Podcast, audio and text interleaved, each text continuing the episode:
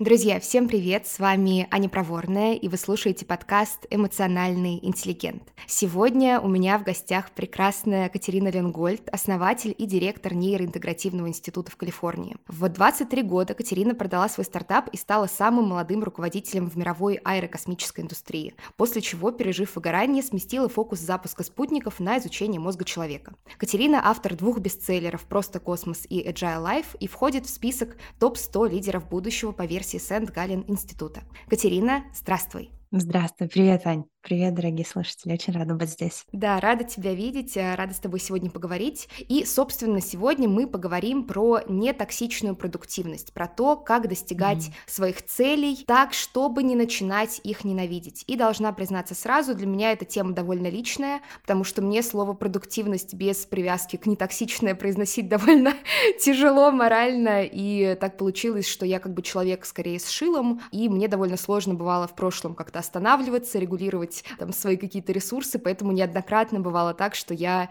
э, мои силы заканчивались вот ровно в тот момент, когда я чуть-чуть не доползла до дивана, я, конечно, э, ненавидела и цели, и, не знаю, все, все, что меня окружало в какие-то моменты моей жизни, но э, с опытом появилась возможность уже более экологично, собственно, себя регулировать, экологично в смысле в соответствии с природой меня. Вот, и сегодня эту тему мы обсудим с точки зрения нейрофизиологии и психологии, так что будет такой живой разговор разговор. А, усаживайтесь поудобнее. Катерина, слушай, у меня первый вопрос такой, наверное, ну, в целом личный. А есть ли у тебя какая-то твоя история отношений с продуктивностью, токсичной, нетоксичной? Как у тебя вообще сейчас, вот, не знаю, ощущения от этой темы? Да, а мне кажется, ни один человек в эту тему не полезет при отсутствии шила, которое ты вот так э, прекрасно назвала. Человек шилом. Вот я тоже человек шилом. Я уже около 12 лет живу в Штатах, но родилась и выросла я не здесь. И хотя сейчас я живу в Кремниевой долине, и у меня тут всякие красивые дома, красивые Теслы и вот это вот все, но э, мой путь, он начался совсем не так. Я родилась, у меня папа военный, я родилась э, под Кыргызстаном, рядом с Китаем. Мы жили очень тяжело, прям бедно, я бы даже сказала. И я сколько себя помнила, мне все время хотелось из этого вырваться. Мне очень хотелось построить жизнь, в которой я буду чувствовать финансовую безопасность, в которой я смогу себе позволить то, что хочу. И вот это желание, оно было моим таким, наверное, шилом с самого детского возраста. Мне хотелось вырваться. Э, ну, как можно вырваться? Мне родители объяснили, что знание — это сила, и через знание можно, можно справиться. И, в общем, я э, решила, я взяла это прям в оборот, прям очень-очень серьезно. В результате я сделала сама несколько экстернов. В 14 лет я поступила в институт. А дальше начала коллекционировать дипломы. Я собирала несколько дипломов в России, и в Вышке училась, и в МИФИ. Потом я получила грант и поехала учиться в Массачусетский технологический институт. Это один из лучших вузов мира. А, он находится в Бостоне. В общем, собрала чемодан и приехала туда. Поняла, что, в общем, успех в России и успех в Америке выглядит по-разному. Вот. И если в одном случае достаточно квартиры где-нибудь в центре Москвы и там, а, не знаю, Бентли, то в Америке тебе нужно обязательно какой-нибудь технологический стартап, причем и желательно такой размера с единорога. Это единорог, это значит у тебя оценка около миллиарда долларов. В общем, я решила, что мне тоже нужен стартап. Сразу дисклеймер, до миллиарда мы не доросли, мы где-то в топе стоили около 400 миллионов долларов, долларов. Ну, в общем, я основала компанию, в которую я привлекла инвестиции. Компания занималась обработкой спутниковых данных. И, в общем, когда мне было 23 года, я эту компанию продала стал вице-президентом компании, которая меня купила, и переехала в Кремниевую долину. Ну, в общем, история звучит очень классно тогда. Думаешь, вот, молодец, шила, ей помогла. Угу. А, и оно действительно помогло получить э, успешный успех, но совсем не помогло получить хорошую жизнь. И это такая любопытная, на мой взгляд, ситуация, когда кажется, что мечта реализована, но ты плохо формулировал мечту. И, собственно, в тот момент я для себя поняла, что надо разбираться не только с бизнесом, не только с технологиями, а а еще и с тем, как работает у меня голова, потому что э, без этого я не буду счастлива. То есть я, может быть, буду богаче, но как бы от этого сильно mm-hmm. лучше не будет. И 25 лет я решила, что мне нужно это, значит, сворачивать удочки, и я ушла из операционной деятельности этой спутниковой компании, и я решила, что я буду заниматься инвестициями так в фоне, вот, а так я буду изучать мозг, я буду это все на себе применять, и я буду учиться, учиться жить заново. И, собственно говоря, этим этим и занялась. Я пошла учиться нейробиологии. В э, Лос-Анджелесе есть такой Mindset Institute, его Дэн, Си, Дэн Сигл основал. Вот, а, пошла книжки читать, mm-hmm. исследования читать и на себе все это применять. И, в общем, пока я все это применяла, я не могу просто так что-то сделать только на себя. И, в общем, я написала несколько книг, одна из которых стала бизнес-книгой года по версии Forbes. Это просто космос. И разработала метод, который мне помог совместить идею того, чтобы двигаться вперед, потому что вариант принять жизнь такая, как она есть, там вот для меня она не существовала, да, я не родилась и не жила в тех условиях, которые можно было, ну, по крайней мере, которые я хотела бы просто принять mm-hmm. и вот жить так. Соответственно, как я могу выстроить траекторию из жизни, которая мне не нравится, в жизнь, которая мне нравится, но при этом не убиться об стену, да, не прийти в эту точку mm-hmm. с, с сожалением о потраченных годах. Вот, и, собственно говоря, я была очень счастлива понять, что ответ на эту задачку есть, эта задачка решаемая, и не обязательно одно или другое. И, в общем, когда я это для себя нащупала, применила и увидела другие сценарии, это создало огромные возможности. И сейчас, наверное, в плане успеха, в том числе финансового, я даже более довольна своей жизнью, но при этом я живу совершенно на другом качественном уровне. А, наверное, даже немножко по голосу можно, можно найти мои какие-то выступления 100-500 лет назад, когда я вещала про спутники на каких-то конференциях, и сравнить сейчас. В общем, я совсем другой человек. Поэтому все, чем я буду делиться, оно как бы с одной стороны, да, оно из науки, но вся эта наука, она была такая, знаешь, очень прожитая мной самой, потому mm-hmm. что иначе это, в общем, не по-настоящему. Слушай, очень вдохновляет, на самом деле, вдохновляет на а, нахождение вот этого, ну, какого-то баланса действительно между развитием и при этом, видимо, а, способностью получать удовольствие, наполняться тем, что есть сейчас. И знаешь, мне кажется, в целом а, тема продуктивности, она такая немножко скользкая, такая двойственная, потому что, с одной стороны, как бы, на мой взгляд, а, в таком, не знаю, социокультурном пространстве э, силен нарратив недостаточности, то есть ну, по факту недостаточно все, что есть сейчас. Uh-huh. Если ты чего-то достиг, это уже в этой категории недостаточного, нужно идти дальше, и это подпитывается, ну, как минимум тем, что у соседа трава зеленее, а еще у соседа есть соцсети, кстати, ты точно знаешь, какого и какой именно степени зелености его трава.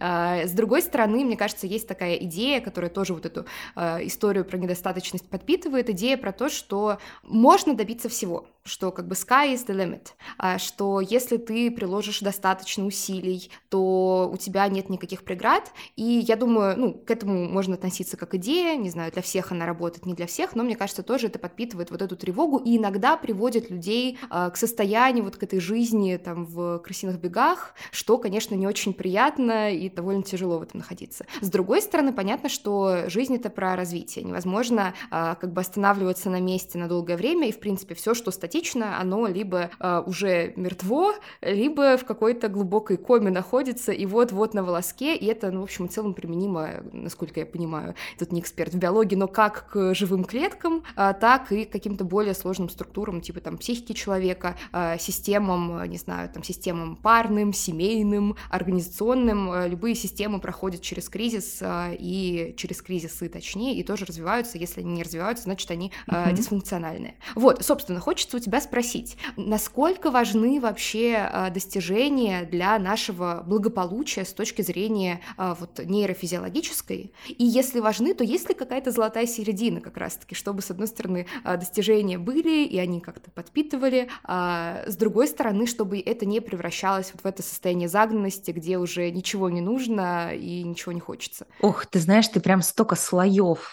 сейчас подсветила, я даже не знаю, за что браться. Ну, давай начнем с того, насколько для нашей психики необходимо развитие, да, насколько а, мы можем можем оставаться здоровыми и счастливыми, не развиваясь. Мое мнение, что это невозможно. И действительно, самоактуализация, реализация своего потенциала, поиск приключений на пятую точку является важным эволюционным драйвером, который заложен в здоровой психике человека. То есть мы, сапиенсы, конечно, вообще очень неугомонные товарищи, потому что там прошагать, если посмотреть там траекторию, как они там мигрировали из этой Африки, вот просто добраться, значит, до какой-нибудь там Южной Америки, нашим сапиенсам пришлось там через, представляешь, да, через Аляску вот туда вот, это вот прям сильно сильно надо захотеть. Мне кажется, самая вдохновляющая история «Они смогли, и ты сможешь». Да-да-да. Пешком. В общем, конечно, мы создания неуемные, мы э, очень любопытные создания, и нам все надо. Это правда так, и подавлять это, конечно, дело плохое. С другой стороны, есть еще такая любопытная часть, она даже не сколько нейробиологии касается, сколько вообще в принципе биологии. Да? Если ты хочешь, чтобы что-то у тебя в организме развивалось, чтобы оно у тебя адаптировалось в сторону роста, ну, например, ты качаешь мышцы, то вот ты, по сути, мышцы немножко рвешь. И вот после того, как ты их немножечко порвал, они у тебя растут. И вот пока ты восстанавливаешь, то есть перерывчик, да, восстановление, в ходе которого твои мышцы, в общем-то, восстанавливаются, одновременно растут. Потом ты их немножечко опять надрываешь. И здесь есть очень важный компонент, кажется, да, то есть вот ты напрягаешь их, да, то есть ты вот превозмогаешь немножечко, и это дает тебе развитие. На самом деле тебе только на 50% это дает, а вторые 50% это то восстановление, которое у тебя после этого происходит. Потому что если ты их будешь просто рвать каждый день, то у тебя будет очень сильное воспаление, и, в общем-то, это может закончиться самым серьезным и совсем некрасивым исходом. Поэтому мы, когда говорим о развитии, мы очень часто себе его представляем как бесконечное движение вперед, то есть ты сделал шаг наверх, и как только ты ногу, значит, вот как по ступеньке ты идешь, да, одна нога вперед, другая вперед, одна нога вперед, другая вперед. То есть паузы на лестничной mm-hmm. клетке у тебя нету. И такой режим — это не режим развития, mm-hmm. и это не режим адаптации. Это очень важная вещь, что развитие, оно возможно только если у тебя есть время для того, чтобы адаптироваться к тем новым изменениям, к тем новым точкам роста, которые ты себе сформировал. И это касается мозга ровно в той же степени. Наш мозг, он вообще-то говоря, очень даже крутой в плане работы со стрессом. То есть ты ему закинул какую-нибудь сложную задачку, какие-то изменения, какие-то вызовы, и он хлобысь там с этим что-то сделал классное. И в следующий раз стал умнее, быстрее и так далее. Но если ты его засунешь в постоянный фоновой стресс, а приветики — это именно то, чем э, мы занимаемся по жизни, то в этом случае у тебя роста от этого не будет. Все, что от этого у тебя будет, у тебя будет истощение психики.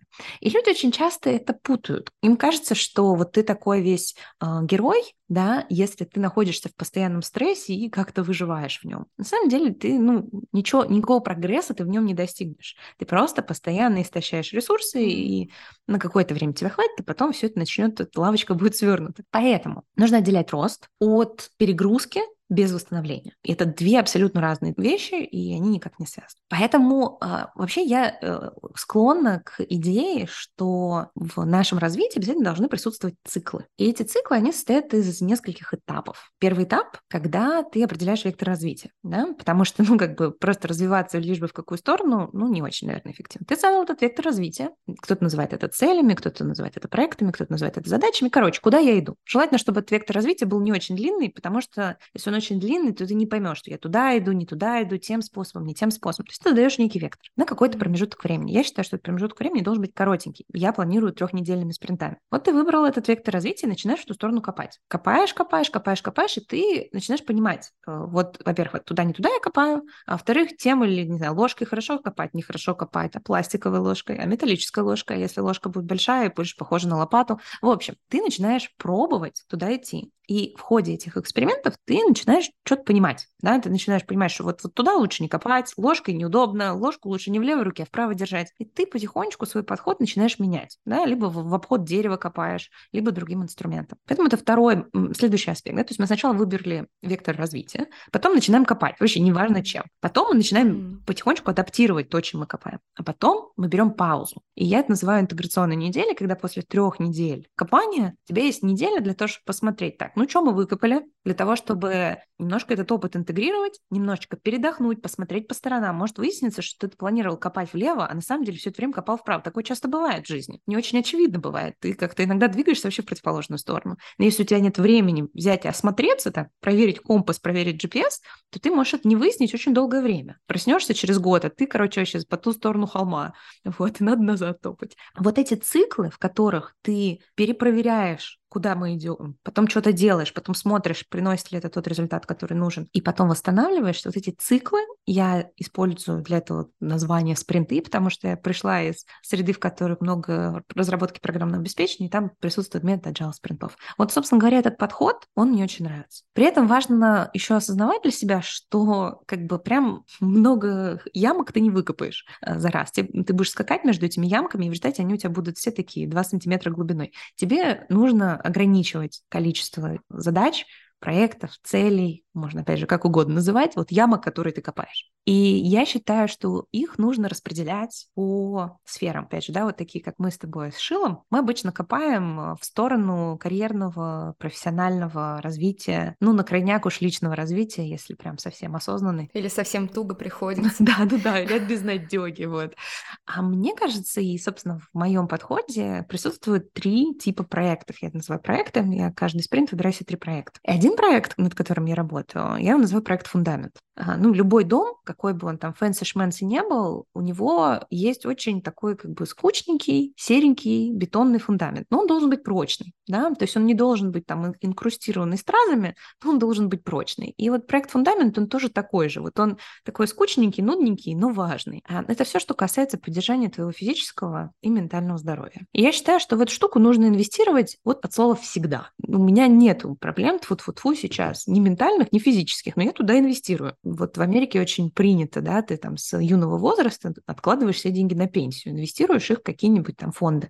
И в результате ты к пенсии выходишь уже таким достаточно финансово обеспеченным человеком, потому что там 30 лет назад 100 долларов в месяц откладывал на эти фонды. То же самое полезно делать со своим физическим и ментальным здоровьем. Это первый проект, на который я фокусируюсь. Проект «Фундамент». Второй проект, на котором я фокусируюсь, я называю его проект «Радость». И он не очень, очень неочевидный, на самом деле. Ну, в английском это слово joy, вот я не знаю, мы сейчас с тобой, нас зрители не увидят, но ты меня видишь, и у меня на даже mm-hmm. цепочке тут написано слово joy. Mm-hmm. Um, короче, это штука, которой я последние годы учусь, и вроде что-то начинает получаться. А, что это за штука такая? Joy или наслаждение, да, или радость? Что это вообще такое вот в моей терминологии? Наш мозг, он может существовать в двух режимах. То есть он может каждую единицу времени делать одну из двух вещей. Первое, он может активировать активироваться, да, наши нейроны могут зажигаться, и, соответственно, сигнал э, может включаться, как лампочка, либо сигнал может отключаться. И они, соответственно, у нас происходит inhibition, да, то есть, наоборот, гасится сигнал, да.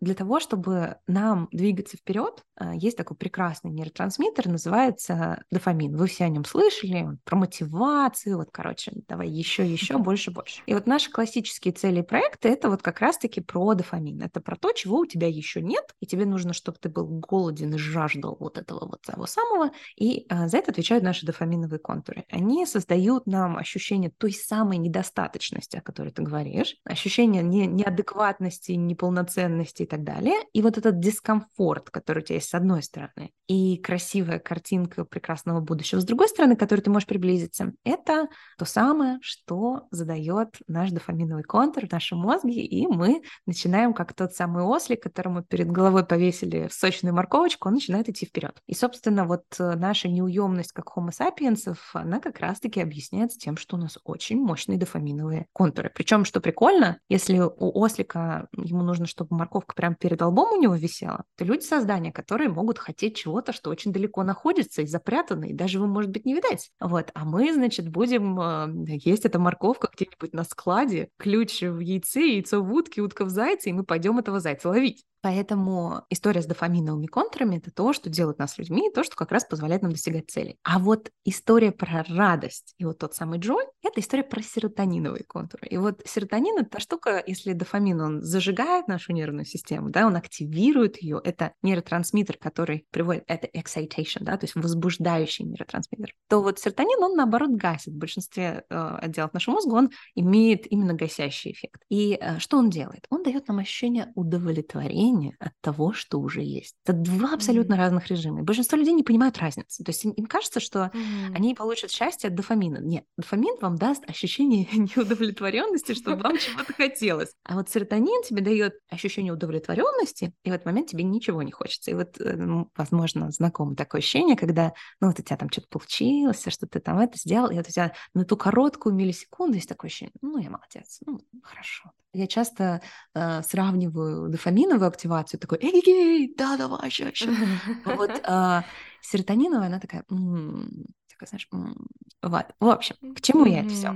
Я все, что тебе рассказываю про проекты, которые бывают. Вот первый мы уже с тобой разобрали, это а, фундамент, а вот второй это тот самый серотониновый проект, м-м", который позволяет нам понаслаждаться тем, что уже есть в жизни. То есть не создать чего-то, чего у тебя в жизни нету, чтобы ты им понаслаждался, а понаслаждаться тем, что уже есть в жизни. А в жизни уже есть куча всего, чем можно понаслаждаться. Это про то, чтобы покайфовать от того, что уже есть. А вот уже третий проект — это проект на рост. И там, или, как я говорю, драйв-кайф, такие их можно тоже так называть. В общем, это проект, который позволяет тебе двигаться вперед за горизонт, за то, что у тебя, чего у тебя еще нет, чтобы оно у тебя было. И вот такие вот спринты, трехнедельные спринты с тремя проектами. Mm-hmm. Это концепция, которую я создала, которая является частью общей концепции нашего института нейроинтеграции, который я создала здесь, в Калифорнии, которая дает очень крутые результаты потому что она балансирует не только по сферам. Я какое-то время у меня была, знаешь, вот эта сфера в личной сфере нужно взять цели, там, в карьерной.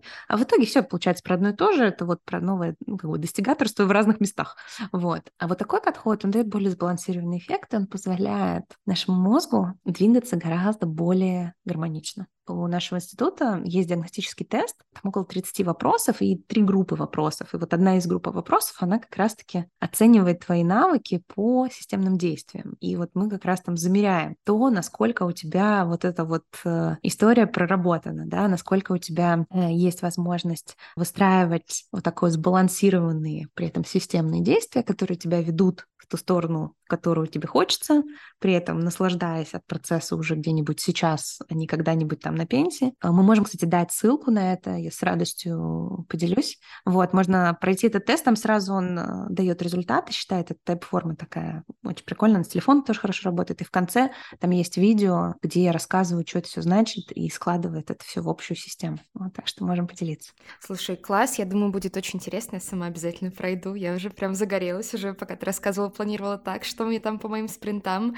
А, и знаешь, мне кажется, ну вот ты сейчас а, в частности стала говорить про вот эти вот а, действия, когда ты копаешь, потом оказывается, что ты копаешь не туда. И мне кажется, действительно, то есть если мы говорим про а, токсичную все-таки продуктивность, она как будто бы разделяется условно на две категории. То есть есть категория токсичной продуктивности, которая токсична а, в ответе на вопрос, как бы зачем я делаю то, что я делаю, и как раз-таки часто это либо когда это какие-то чужие там навязанные цели, и это вообще оказывается не ты хочешь, а это твоя там троюродная тетя всегда мечтала, чтобы ты вот этим занималась, и тогда, соответственно, да, действительно можно прийти даже в эту uh-huh. точку, но ты получишь разочарование. Другой вариант часто, вот, про который ты говорила, когда ты вроде копаешь, копаешь, копаешь, но иногда это происходит в таком формате как бы бега от чего-то, а не бега к чему-то. Uh-huh. Можно бежать от стыда, можно бежать от страха, не знаю, повторить чью-то судьбу, а бежать от страха, непринятия, что угодно еще, и тогда, конечно, когда ты бежишь от чего-то, прибегаешь ты к чему-то весьма рандомному. И это может быть как что-то приятное,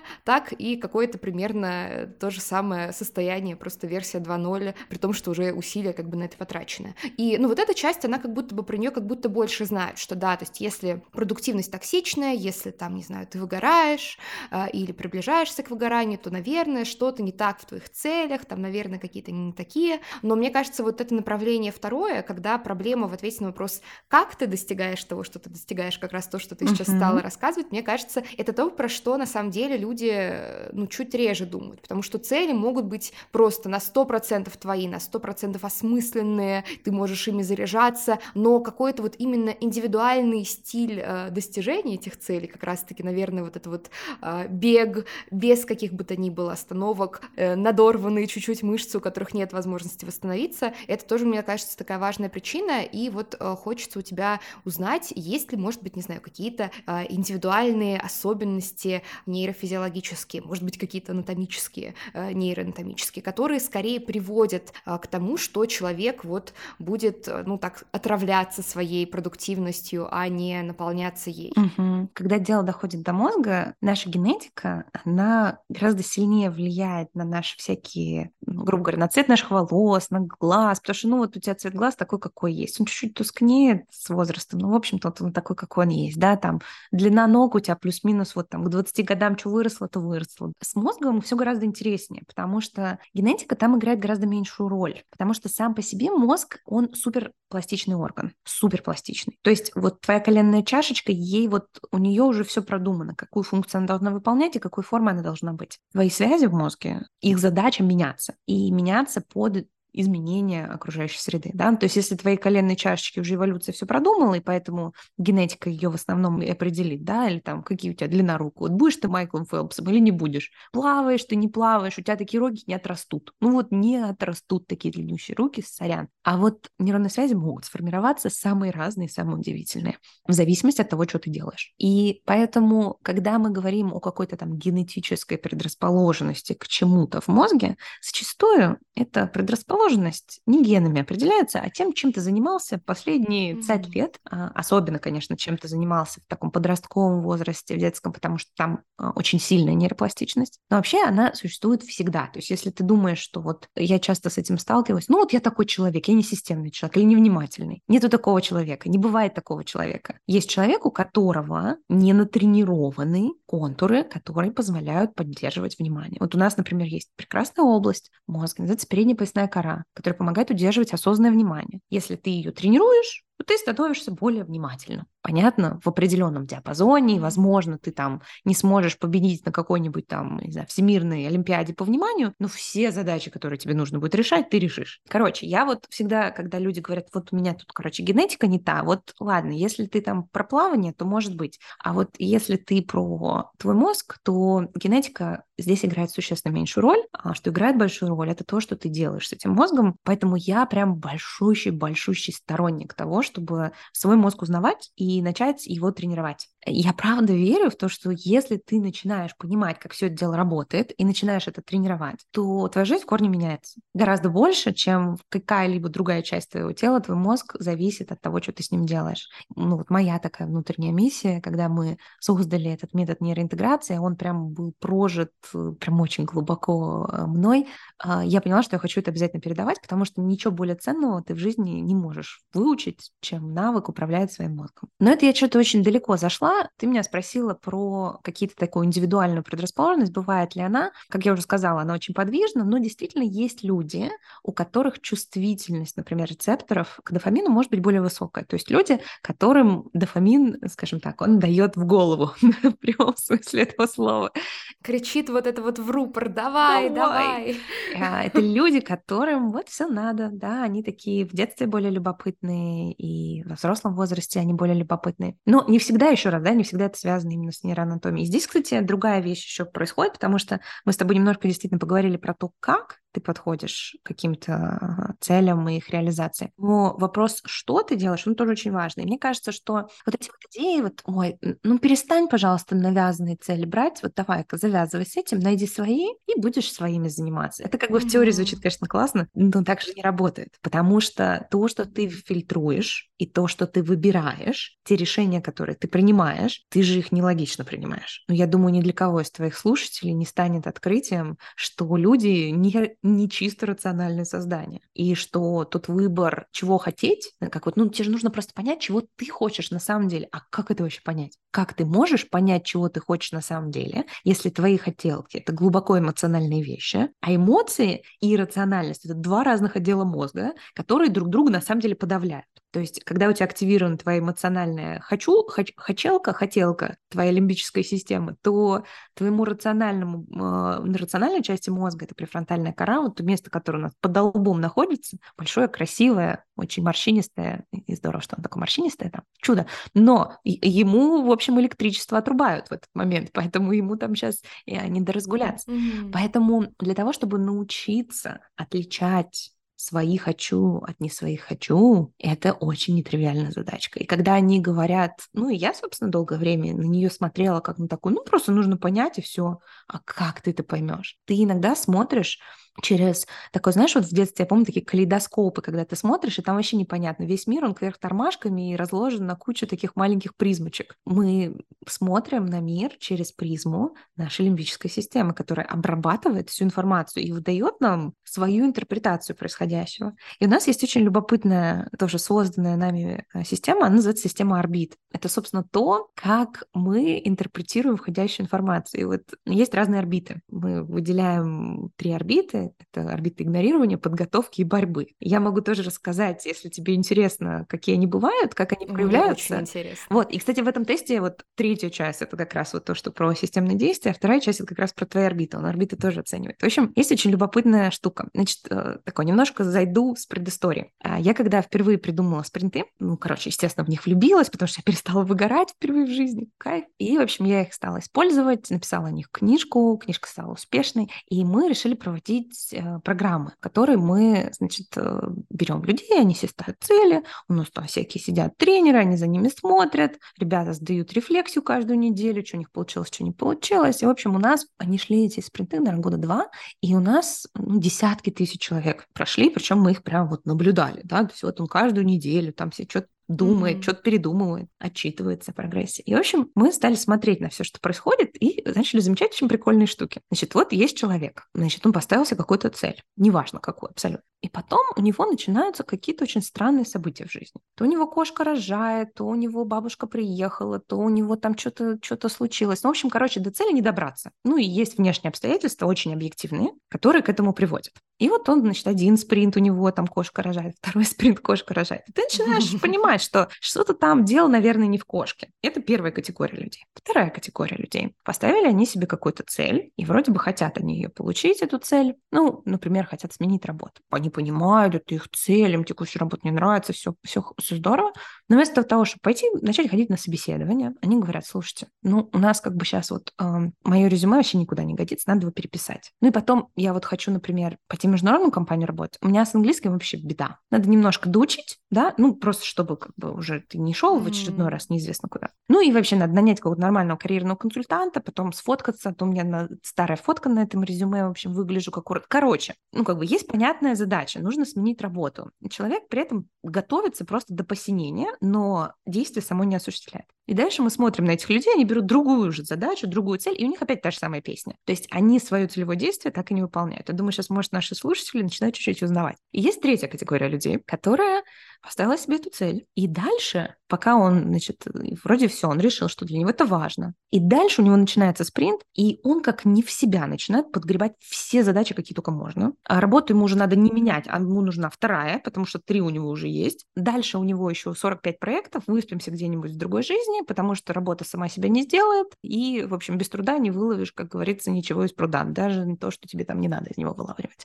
В общем, вот мы наблюдали такие три категории людей, которые саботировали mm-hmm. свой прогресс из раза в раз, ходя кругами по одним и тем же сценариям. Сценарий номер один. Внешние обстоятельства, ничего не могу с этим сделать, не могу никак. Ну, если я бы хотел, но вы же понимаете, ситуация такая. Это первая орбита. Орбита игнорирования, когда мы заки... просто голову в песок засовываем, и вот, значит, не шмогла. Вторая орбита, мы вместо того, чтобы осуществлять целевое действие, мы начинаем гулять кругами вокруг этого действия, готовимся. Почему? Ну, надо же снизить риски, не хочется же как э, в грязи в лицо, лицо в грязь, поэтому надо хорошенько подготовиться, перебдеть, и, в общем, в итоге никогда не доберемся. И третья орбита, когда мы начинаем разводить активную деятельность, которая тратит все усилия. Обычно мы где-нибудь по дороге выгораем, до цели мы так не доходим, потому что что? Потому что мы трудоголики, потому что мы не можем, у нас в руках молоток, все вокруг выглядит как гвоздь. И mm-hmm. вот эти три стратегии поведения три выбора, которые люди делают, мы их наблюдали из раза в раз. И мы назвали их орбитами. Ну, во-первых, потому что у меня аэрокосмический опыт, ты его не пробьешь. А во-вторых, потому что это реально круги, которыми ты ходишь вокруг реализации жизни, в которой ты хочешь жить, вокруг реализации поставленных целей, вокруг э, проявления себя в мир. Вот ты просто кругами вот этими вот ходишь. И сойти с этих орбит можно, и есть методы психологии, когнитивно-поведенческой, диалектической поведенческой психологии, которые мы интегрировали для того, чтобы с них можно было сойти. Но вообще это не тривиальный процесс. Это не просто, ну, как, знаешь, это, mm. знаешь, как stop it. Вы видела, может быть, есть ролик на YouTube, mm. да, вот у меня есть фобия, да, я там боюсь чего-то. Just stop it. Просто прекрати, да, вот так не работает. Ты не можешь просто сказать, вот просто прекрати игнорировать, или прекрати вот эту бесконечную подготовку, или просто прекрати эту бесконечную борьбу. Поэтому эти орбиты в себе нужно начать разглядывать, их нужно начать себя замечать. Вот, может быть, даже сегодняшняя наша с тобой беседа, кому-то они начнут так вот потихонечку присматриваться. Да, действительно, я уже вот в отношении четвертой разных вообще совершенно задачек, что-то я вот эти круги похожие наматываю. И ты начинаешь их замечать, и ты начинаешь с ними работать. И тогда у тебя появляется возможность делать выбор, подключать свой кортекс и тренировать его, чтобы он подключался к процессу выбора той траектории, по которой ты хочешь идти. Но это не очевидно. И об этом никто не говорит. Как бы просто говорят, типа, что ты действуешь нерационально, а ты возьми и действуй рационально. Ну, чувак, все же просто. Ну, как это сделать? Конечно, конечно. И знаешь, мне кажется, что вот действительно очень важно вот это сочетание, с одной стороны, не воспринимать какие-то свои особенности, имеющиеся, как вот эту данность, что, ну, что досталось, то досталось. Ладно, придется жить так. С другой стороны, э, не воспринимать вот эту возможность влиять слишком прямолинейно, потому что, ну, тоже часто, а, как бы, мне кажется, в этом а, бывает проблема каких-то вот таких мотивационных, вдохновляющих каких-то, не знаю, там, речей, проектов, когда люди просто, точнее, это проблема часто не речей, а восприятия их, а люди воспринимают это как то, что нужно просто брать и делать. Просто берешь и делаешь. Но нужно понимать, что когда мы работаем с поведением, черт с ним даже с поведением, особенно с восприятием. Вот это, мне кажется, ну, это бывает посложнее, хотя, конечно, это цикл, но тем не менее. Ну, иногда нужно уметь заходить, э, как бы входить в эту систему через черный выход. То есть, если напрямую пытаться ломиться, типа, хватит, просто перестань бояться. То есть, ну, причем действительно многие люди это делают, потому что, как бы, такого рода информация тоже присутствует, что просто нужно отбросить все лишнее и идти а, дальше с высоко поднятой головой. Поверь в себя, отбрось страхи и сомнения и просто делай. Когда я что-то такое слышу, я думаю, вот, чувак, ты когда это говоришь сам, ты сам это пробовал сделать в отношении тех вещей, не которые ты уже, как бы, которые тебе легкие, да, потому что у нас у всех есть, как бы, штуки, где у нас нету никаких, э, вот, да, не разложено, где грабли, поэтому мы там можем взять и такие рациональные, логичные, что-то все это намутить. А ты возьми, вот, ну, знаешь, как э, иногда самой лучшей проверкой того, насколько у тебя натренирована осознанность, может быть выходные у родителей, да, просто побыть с родителями в выходные и проверь, как ты прокачался. Вот так же и здесь, да, то есть очень многие люди, которые вот такие советы дают, они, ну, ты возьми его сам, примени вот просто в какой-то ситуации, в которой у тебя есть действительно сопротивление. Оно не работает. Более того, когда мы говорим о эмоциональном регулировании, а, нет ничего, что может заставить человека беспокоиться больше, чем фраза «да ты, пожалуйста, не беспокойся только». Тут э, вот этот прямой путь, он не то чтобы плохо работает. Он работает ровно в обратную сторону. Конечно, конечно. В этом смысле, ну вот мой основной метод сейчас э, краткосрочная стратегическая терапия. Я много своим слушателям про это рассказываю, потому что у меня такой очередной, не знаю, период э, любви к нему. Мне он очень нравится как раз потому, что мы вот через этот черный выход часто входим, потому что если напрямую сказать, просто не надо, или просто перестань, или просто об этом не думай, смотри, тебе не помогают вот эти вопросы, на которые нет ответа, типа как раз раз-таки история про, знаешь, про настоящие цели, мне кажется, действительно это должен быть такой баланс. То есть, мне кажется, настоящие цели можно находить, если а, как бы инсайт открывается тебе в процессе исследования. Не если это какой-то инсайт на берегу, где ты сидишь Конечно. и думаешь, это настоящее или это недостаточно настоящее. А что, если она окажется не настоящей? Это путь как бы к обсессиям, просто, грубо говоря. Слушай, знаешь, мне еще вот, э, мы сейчас с тобой пока говорили, такой вопрос, э, не знаю, может быть, есть какие-то практики, что-то, что, может быть, можно попробовать как-нибудь самостоятельно поделать, что-то, что может помочь в каком-то из направлений вот к этой э, такой нетоксичной продуктивности приблизиться, как-то более экологично экологично, более бережно и в соответствии, опять-таки, с теми процессами, которые у нас происходят э, там и в психике, и в мозге, соответственно. Может быть, есть что-то, что ты можешь предложить а, нашим слушателям сегодня? Практиках вагон в этом и возможность, и проблема, потому что разные штуки работают для разных людей. И, например, мы, когда делаем программу у нас в институте, мы не можем просто сказать, вот, ребят, вот практика, вот она всем подходит. Когда речь идет о психике, то у нас очень много разных пород у наших тараканов. Под каждую породу нужен свой подход. Поэтому какие-то практики одним людям работают. Вот есть люди, которые прекрасно медитируют, им, им очень заходит, им очень помогает. А есть люди, которые больше от медитации медитации психуют, они садятся, у них им хуже от этого становится, mm-hmm. их прям накрывает. Поэтому универсальных практик не так много, но вот мы с тобой коснулись, я, я всегда за то, что нужно пробовать разные штуки и собирать свой чемоданчик. Я вот говорю, у меня есть чемоданчик моих практик, вот то, что мне подходит. Но есть одна вещь, которую мы немножко коснулись, которая, в общем-то, достаточно универсальна. Э, мы говорили с тобой про серотониновые дофаминовые контуры и про два режима, да, наслаждаться тем, что уже есть, и стремиться к тому, чего еще нет. И это, по сути, такие два, два режима, два контура, две такие немножко взаимо... такой инь-янь, знаешь, а, если можно так себе представить. Они нужны оба для целостного развития, но при этом одновременно они происходить не могут. Когда а, мы смотрим на свое расписание, я называю это э, история слоеный пирог. Когда ты прослаиваешь свое расписание блоками, когда ты просто делаешь удовлетворяющие, простые, почти рутинные действия, которые тебя не выводят ни на какой новый уровень, просто здесь и сейчас. И ты прослаиваешь эти периоды с периодами, когда ты вот немножко выпрыгиваешь из штанов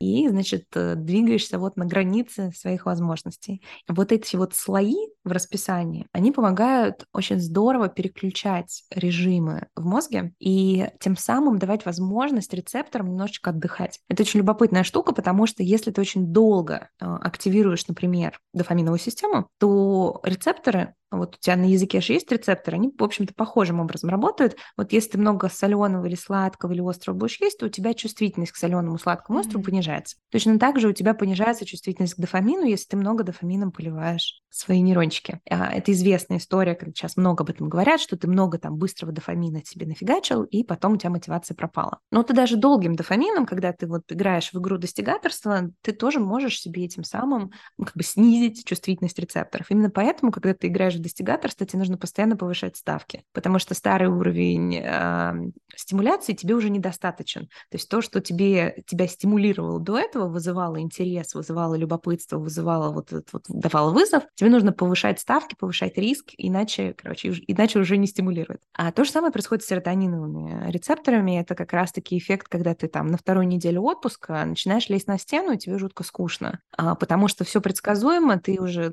задолбался ходить на один и тот же пляж, у тебя уже вот этот вот твой утренний фреш, короче, уже прям вот в одном поперек горла, вот, и тебе хочется какой-то, да, вот назад в пробки, и, значит, скандалы, интриги, расследования и так далее. Это как раз-таки связано с тем, что чувствительность серотониновых рецепторов тоже может меняться. Вот, и когда ты прослаиваешь свое расписание разными форматами стимуляции, то тем самым ты даешь возможность себе чувствовать и мотивацию ярко, и кайф от э, вот этого вот замедления тоже ярко. Потому что если либо одно, либо другое затягивается, то и удовольствие, и драйв от него падать начинает. Вот, поэтому, а, что бы я посоветовала, я посоветовала взглянуть на свое расписание и посмотреть, как оно там выглядит. Потому что очень многих людей оно выглядит примерно следующим образом, да, то есть это какая-то гонка в течение пяти дней, и потом, ну, либо люди просто отсыпаются, либо они вот пытаются как бы кайфовать в выходные, но в результате они в выходные реально начинают скучать. И вместо этого я бы порекомендовала немножечко более тонкие коржики делать в этом расписании, вот, mm-hmm. то есть прослаивать свои и выходные дни какими-то вы вызовами, да, помимо кайфушек, и прослаивать кайфушками свои будние дни. Пусть это будет 5-10 минут во время обеденного перерыва, да, но чтобы это там появлялось для того, чтобы мы вот эту такую, знаешь, альтернативную стимуляцию обеспечивали. Вот, и жизнь заиграет новыми красками. Вот такую вот штуку могу посоветовать. Класс. Слушай, я вот прям себе точно возьму на заметку, уверена, наши слушатели тоже, прям, мне кажется, это очень важно. Я на себе чувствовала раньше тоже такой эффект, когда вот у меня были такие прям мощные рабочие дни, и вот я подползла к субботе, думаю, все, наслаждайся, наслаждаться-то как-то уже не получается, как-то уже и сил нет наслаждаться ничем, ничего не хочется. И вот я, наверное, может быть, так уже ближе к завершению, еще хочу, сейчас подумала про один важный момент а, по поводу, в принципе, перехода от одного режима к другому, потому что, мне кажется, ну, абсолютно из нашей с тобой сегодняшней беседы очевидно, что, конечно, токсичная продуктивность и нетоксичная продуктивность — это два абсолютно разных э, процесса, не знаю, состояния, у них разные цели, разное воплощение, и действительно, ну, требуется какое-то количество усилий, чтобы а, вот эту более, а, на самом деле, истинно продуктивную продуктивность, полезную продуктивность как-то в жизни воплощать. Можно я тебя здесь перебью и не соглашусь с тобой? Конечно. Потому что мне кажется, что и та, и та продуктивность, она зачастую в плане инструментов очень похожа. Mm. Разница в них заключается в том, что в одном случае ты себя а, в это уравнение включаешь, а в другом случае не включаешь. Mm-hmm. И вот если ты начинаешь себя, свое ощущение, свои эмоции, свои желания туда включать, то как, как любой инструмент, вот, мне кажется, все эти инструменты продуктивности, как молоток, там, да, отвертка, ты можешь убить человека, а можешь шкаф собрать. Поэтому э, здесь главной, мне кажется, переменной является наша способность э, работать со своим мозгом и со своим состоянием. И если ты это делаешь, то твоя продуктивность будет уже не такой токсичной. То, что ты начала замечать, так, я, я, я долго на дофамине, э, я уже замечаю, что меня начинает немножечко, то есть мне нужно либо повышать градус этого дофамина, да, либо я уже чувствую, что мне как-то mm-hmm. нудно становится. Окей, мне нужно переключиться в другой режим. То есть ты, в принципе, делаешь все те же самые вещи. Все об этом говорят. Я же не первая, кто сказал, что нужно переключаться. А, вопрос в том, что, наверное, мы даем инструменты, которые помогают отличить одно состояние от другого и понять, что за этим стоит. Не просто на уровне слов, а на уровне конкретных а, практик. Но, короче, суть-то одна и та же. Разница в том, что у тебя появляется один очень важный человек во всем этом графике, во всей этой конструкции. Это ты сам. Да, ну, то есть токсичная продуктивность — это формат достигать несмотря ни на что, в том числе несмотря на себя. Абсолютно. Золотые и слова.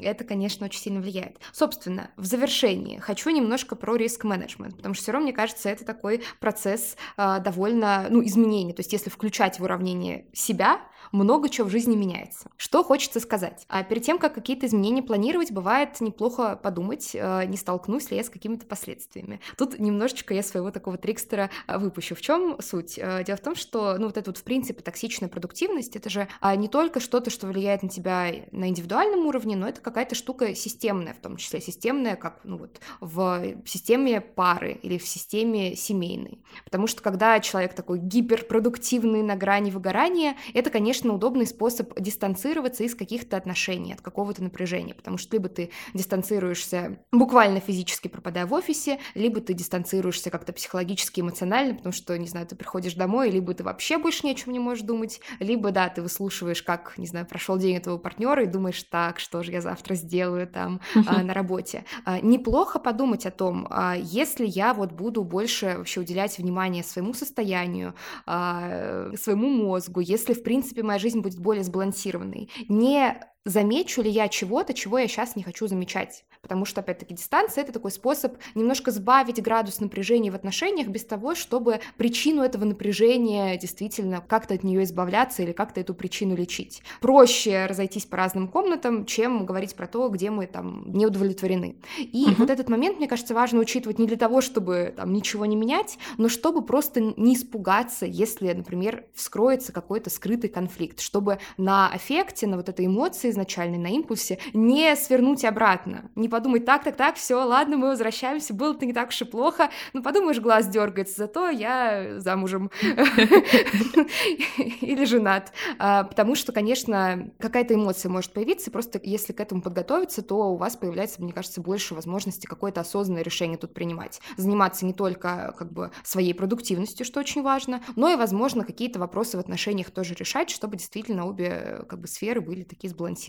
Вот. Ну, к слову, вот э, из нашего разговора мне кажется, что тему про отношения тоже, в общем и целом, в спринты можно э, в некотором смысле вписать, если есть какие-то цели, не знаю, связанные с этим. Абсолютно так. И более того, я скажу тебе такое дело, когда ты начинаешь замечать себя чуть-чуть лучше. То, как ты это делаешь, вообще то, что позволяет нам в мозге замечать, например, изменения своего состояния да, наблюдать за тем, там, например, напряжен ты, возбужден, либо наоборот ты подавлен. Это разные состояния. Вот чтобы это начать замечать, ты тренируешь область, которая называется инсула. Очень классное место, я его очень люблю. Проблема в том, что инсула также отвечает за нашу способность к эмпатии и контакту с окружающими людьми. Поэтому, когда ты начинаешь тренировать инсулу, ты начинаешь вдруг ни с того ни с сего рыдать на всех фильмах и очень близко к сердцу переживать то, что происходит у других людей, замечать их неискренность. Правда, есть такая побочка. Но только ты знаешь, мне кажется, что что э, многие люди не очень понимают цену, которую они платят за подавление того, что их не устраивает. Mm-hmm. Дело тут даже не только в том, что они там лишаются каких-то возможностей, что они там живут в иллюзиях. Это как бы ежику понятно.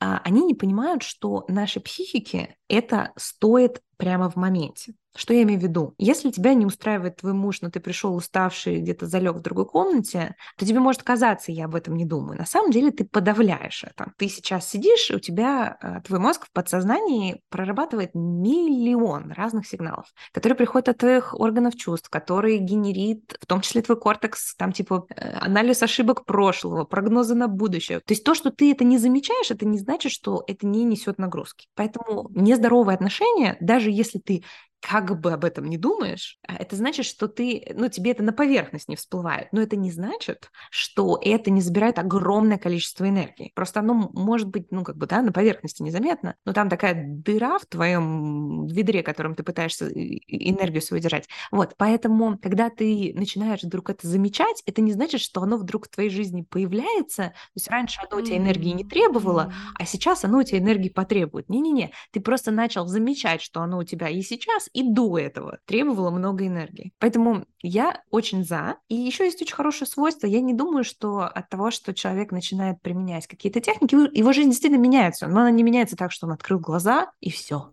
Mm-hmm. То есть, да, действительно, когда ты начинаешь узнавать свой мозг и тренировать его, мы, например, вот в нашем институте мы это делаем там в течение 12 недель, у нас программа есть. И вот действительно, день, э, жизнь разделяется на до и после. Но это не то, что ты проснулся с утра, и ты такой, все понял, теперь все по-другому. У нашего мозга есть хорошие защитные механизмы в этом смысле, чтобы у тебя 7 пятниц на неделе не было, чтобы ты вдруг ни с того ни с сего не проснулся совершенно новым человеком. Наша нейропластичность, она прекрасная и быстрая, но не, не бесконечно быстрая, поэтому не переживайте от того, что вы сейчас начнете тренировать свой мозг, завтра вы не взглянете новыми глазами глазами на себя и на своего супруга, так что вам прямо вот сразу захочется разводиться. Не переживайте, это будет постепенный процесс. Будете разводиться постепенно. На этой позитивной ноте, я думаю, мы можем завершать наш выпуск, даже не знаю, что-то добавить. А, спасибо тебе большое, что пришла, было безумно интересно. Я для себя взяла очень много полезного, уверена, наши слушатели тоже. Пойду проходить тест. Слушатели, обращаюсь к вам в следующий раз, буду рассказывать вам про свои орбиты, готовьтесь.